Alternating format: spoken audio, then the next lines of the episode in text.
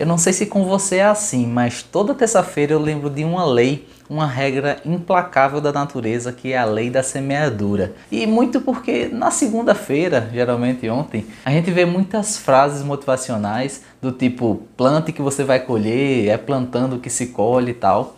E eu concordo com, com essa frase, é uma lei universal e implacável da natureza. Só que às vezes a gente esquece que entre o plantar e o colher tem um gap muito grande, uma lacuna onde estão também o regar e está também o esperar. E muitas vezes a gente não quer regar aquilo que a gente plantou, às vezes a gente não quer esperar o tempo necessário para colher um bom fruto na hora certa. A gente se preocupa muitas vezes em pensar no fruto que a gente vai colher, até se preocupa um pouco em plantar uma semente de qualidade, mas a gente também tem que dar a importância necessária ao regar a manutenção do nosso sonho e esperar o tempo necessário para que ele venha germinar da forma correta. Então fica aí essa mensagem para você.